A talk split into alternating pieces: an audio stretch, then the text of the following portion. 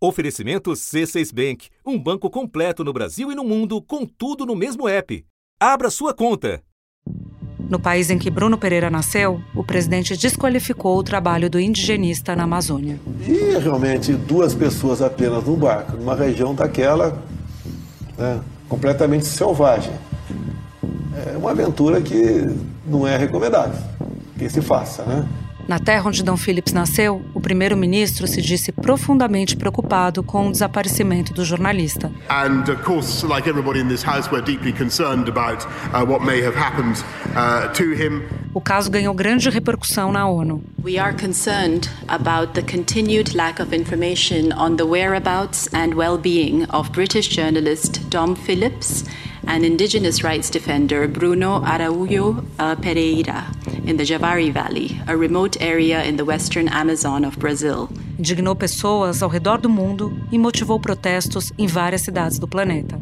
Em Londres, ambientalistas e parentes de Dom Phillips protestaram contra o desaparecimento dele e de Bruno Pereira e pediram agilidade nas buscas. Servidores da FUNAI, Fundação Nacional do Índio, fizeram um protesto hoje em Brasília. A manifestação foi em frente ao Ministério da Justiça. Os servidores da FUNAI carregavam cartazes com fotos do jornalista britânico e também do indigenista com a pergunta: onde estão Dom Phillips e Bruno Pereira? Projeções repetiram a pergunta em várias línguas: onde estão Dom e Bruno?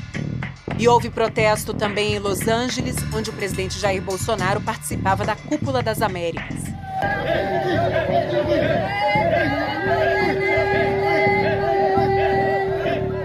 E após a mobilização de centenas de indígenas nas buscas e quase uma dúzia de testemunhas e suspeitos interrogados, uma aparente conclusão. Agentes federais levaram Amarildo da Costa de Oliveira até o local onde os objetos de Dom e Bruno foram encontrados, uma área alagada perto do rio Itaquaí.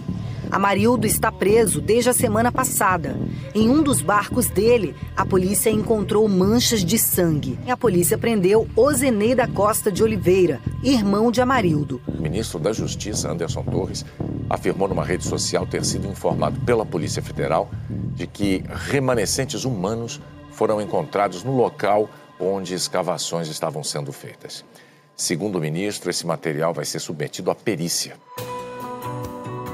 da redação do G1. Eu sou Renata Loprete e o assunto hoje com Júlia do Ailib é o calvário de Bruno Pereira e Dom Phillips.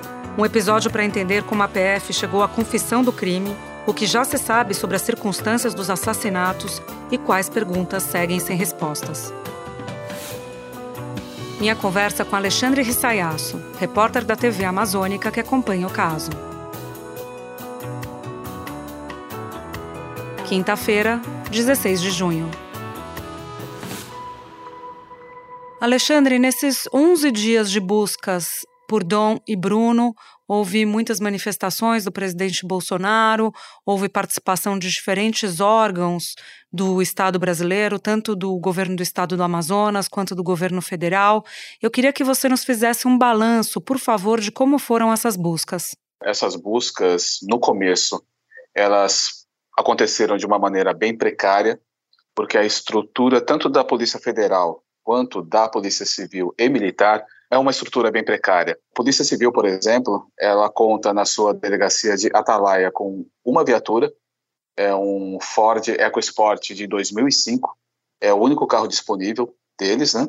E mais três policiais atuando na delegacia, um delegado, um, um agente e às vezes um escrivão, sendo que esse delegado ele responde também por outras três ou quatro cidades. É um, é um delegado itinerante, né? Ele fica uma semana em cada cidade. Esse é um exemplo da parte da, da Polícia Civil, né? É, da parte da Polícia Federal tem uma falta de efetivo, né, de agentes para cuidar de toda a área aqui do Vale, é, é, aqui do Vale do Javari, né?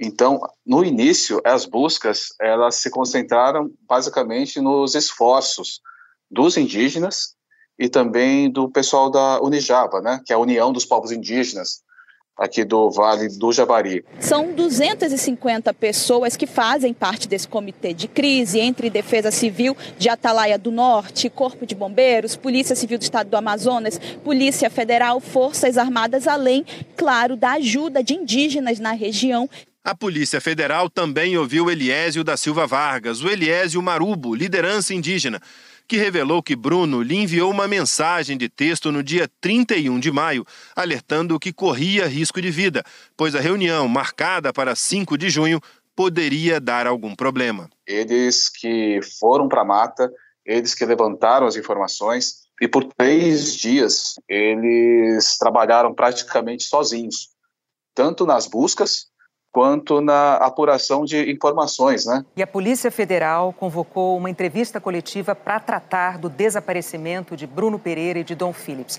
O desprezo histórico do Brasil oficial pelos indígenas se materializou nessa entrevista coletiva. É impressionante que não houvesse nenhum indígena sentado à mesa. E na primeira rodada de manifestações espontâneas de todas as autoridades presentes, nenhuma menção aos indígenas foi feita.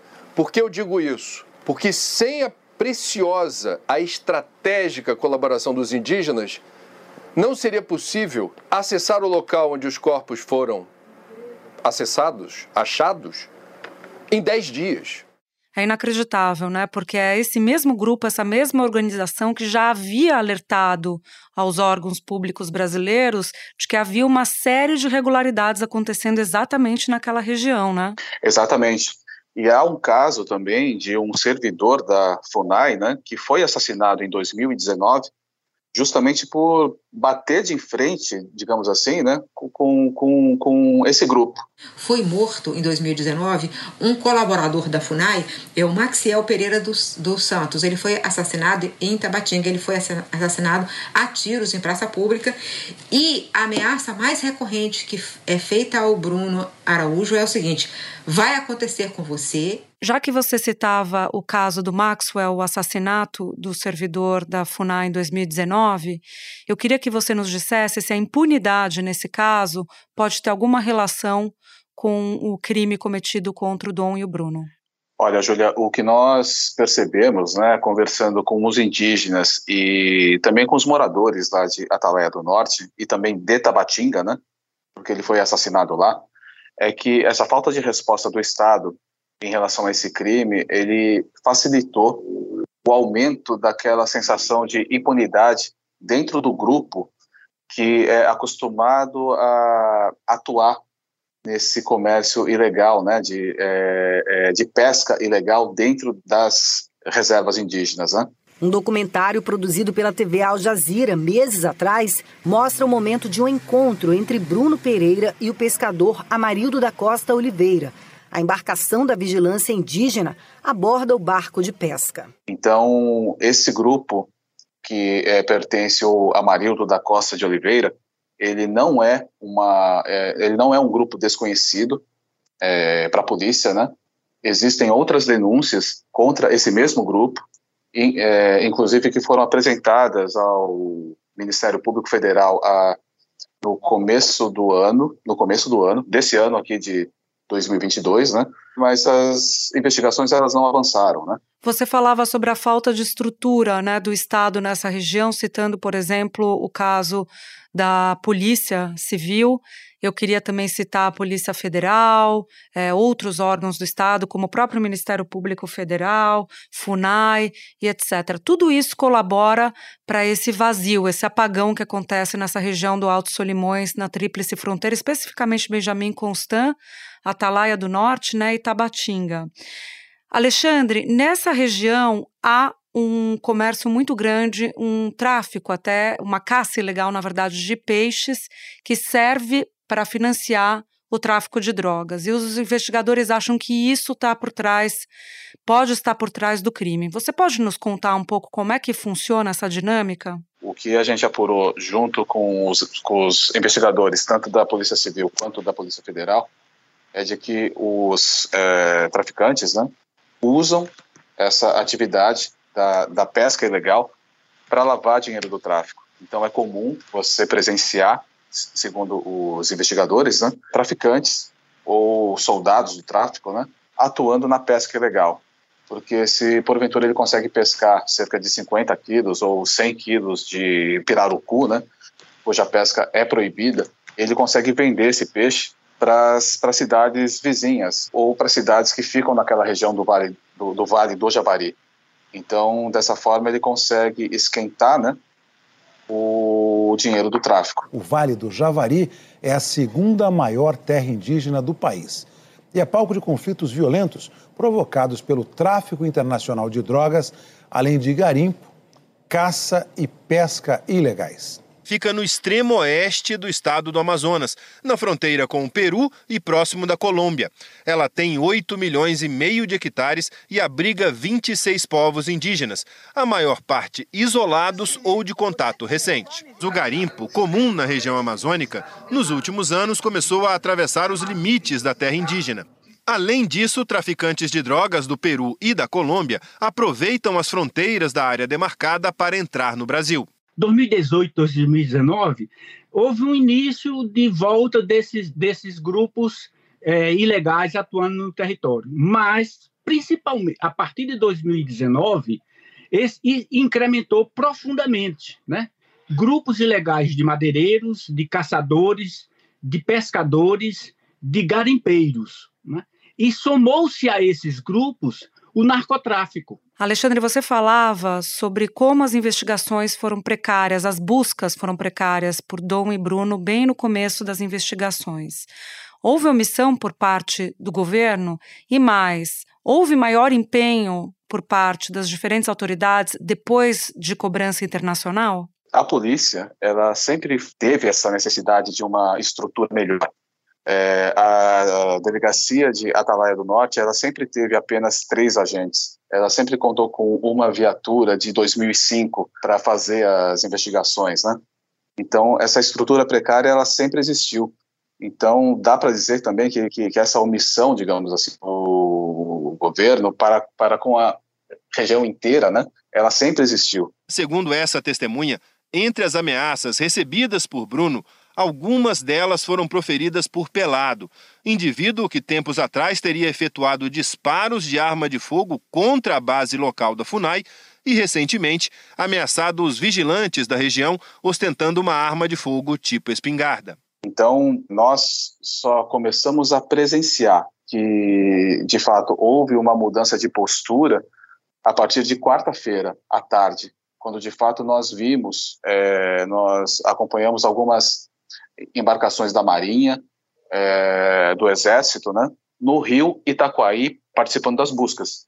Porque até então, é, mesmo com as notas oficiais do governo dizendo que haviam helicópteros, que haviam é, embarcações das Forças Armadas, essa estrutura toda divulgada nas notas, nas notas oficiais, né, nós não presenciávamos lá.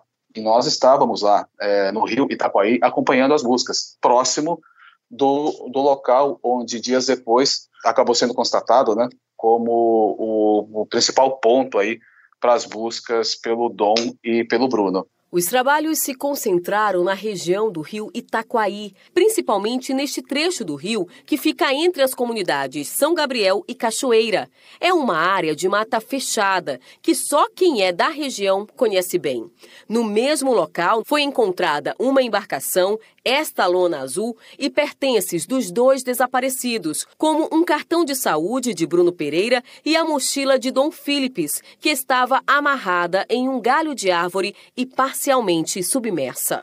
Espera um pouquinho que eu já volto para continuar minha conversa com Alexandre Rissayasso. Com o C6 Bank, você está no topo da experiência que um banco pode te oferecer. Você tem tudo para sua vida financeira no mesmo app, no Brasil e no mundo todo. A primeira conta global do país e atendimento personalizado, além de uma plataforma de investimentos em real e dólar com produtos exclusivos oferecidos pelo C6 em parceria com o JP Morgan Asset Management. Quer aproveitar hoje o que os outros bancos só vão oferecer amanhã? Conheça o C6 Bank. Tá esperando o quê? C6 Bank. Você esteve em Atalaia do Norte alguns dias acompanhando as buscas. Pode nos relatar como que era o trabalho por lá, como que a população estava reagindo e como os indígenas participaram dessas buscas? Hoje a gente pode dizer que todas as provas, todos os indícios, né, que foram levantados até agora, os objetos pessoais do Bruno e do Dom, o encontro do ponto dentro do rio Itaquaí, onde a embarcação do Bruno e do Dom é, entrou e acabou se perdendo lá.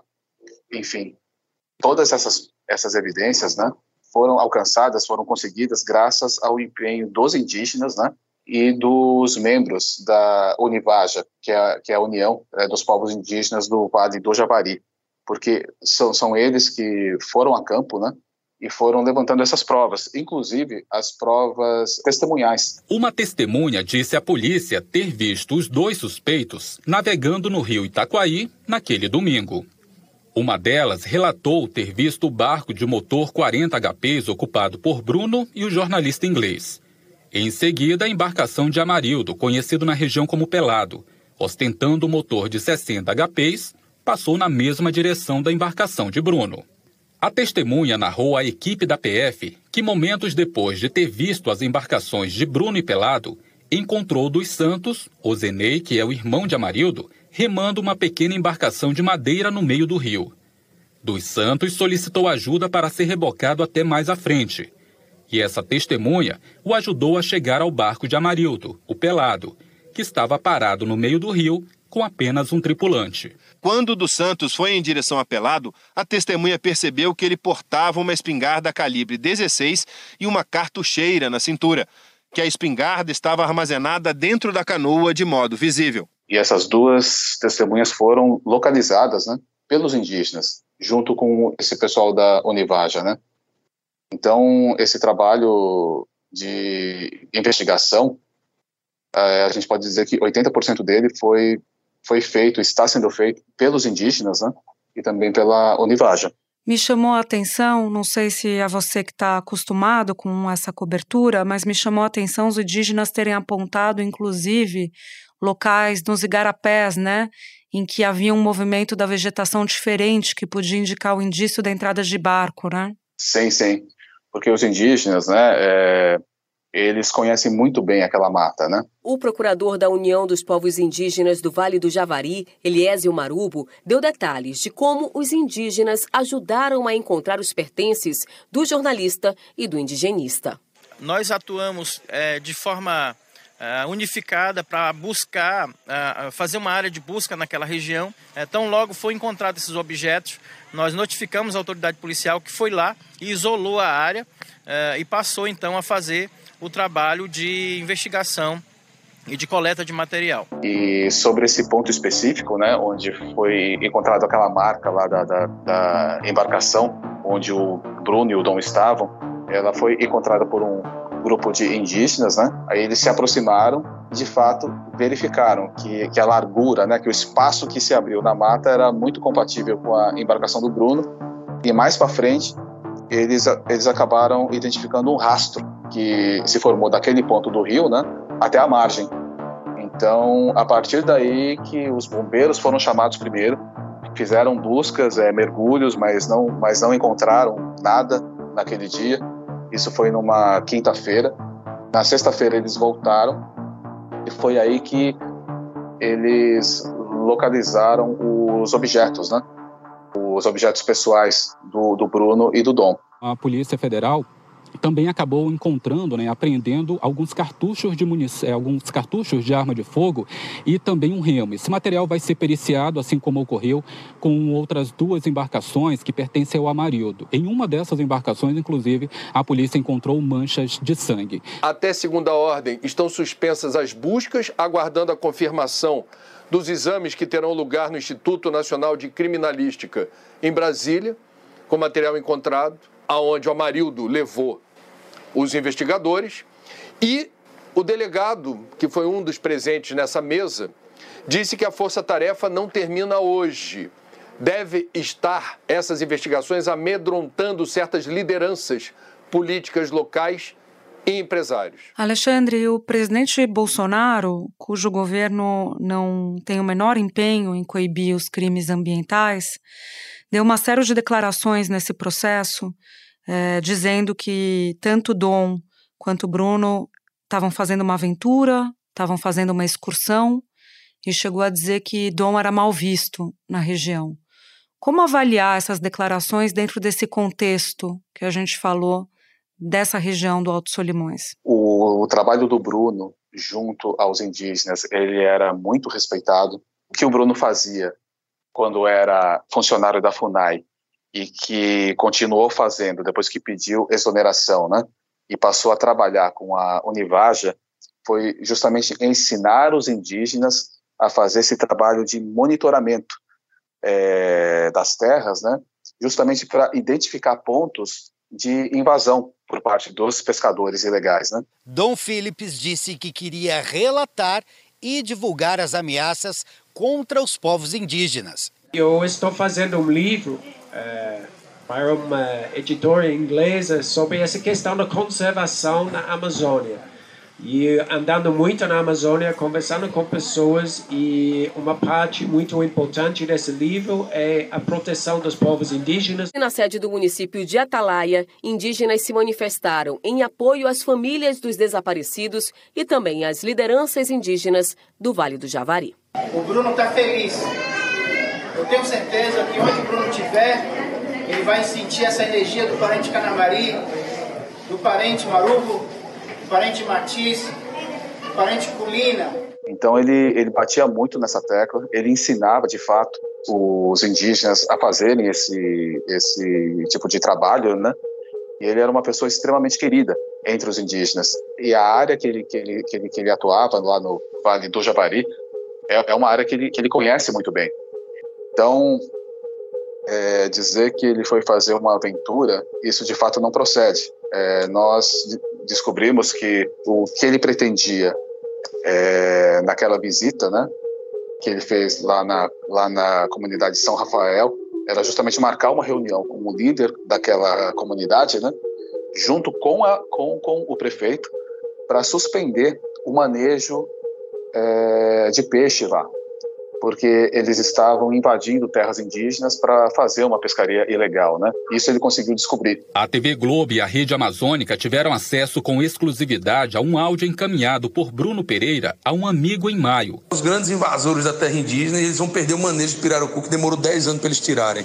São esses caras que estão atirando na equipe, são esses caras que atiraram na base, não só do São Rafael, do Gabriel, uns carinha de Benjamin, outros de Atalaia.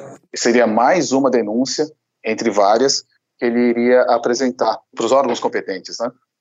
Mas que isso não não foi possível, né? Então o, o que ele fazia lá não era uma aventura, mas sim um trabalho de fiscalização e também de preservação do meio ambiente, né? E também por consequência de defesa aos, aos, aos indígenas. Alexandre, agradeço muito sua presença aqui no assunto com a gente. Muito obrigada, bom trabalho para você. Júlia, muito obrigado aí pela oportunidade. É sempre um prazer falar com vocês. Muito obrigado.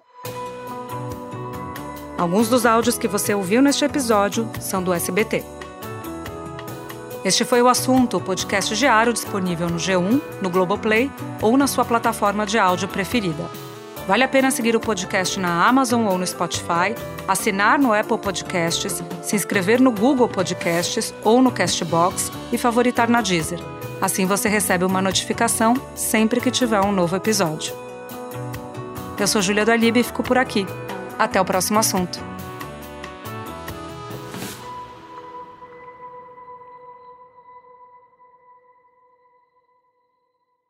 Você no topo da experiência financeira que um banco pode oferecer. Escolha um banco completo no Brasil e em qualquer lugar do mundo. Abra sua conta no C6 Bank.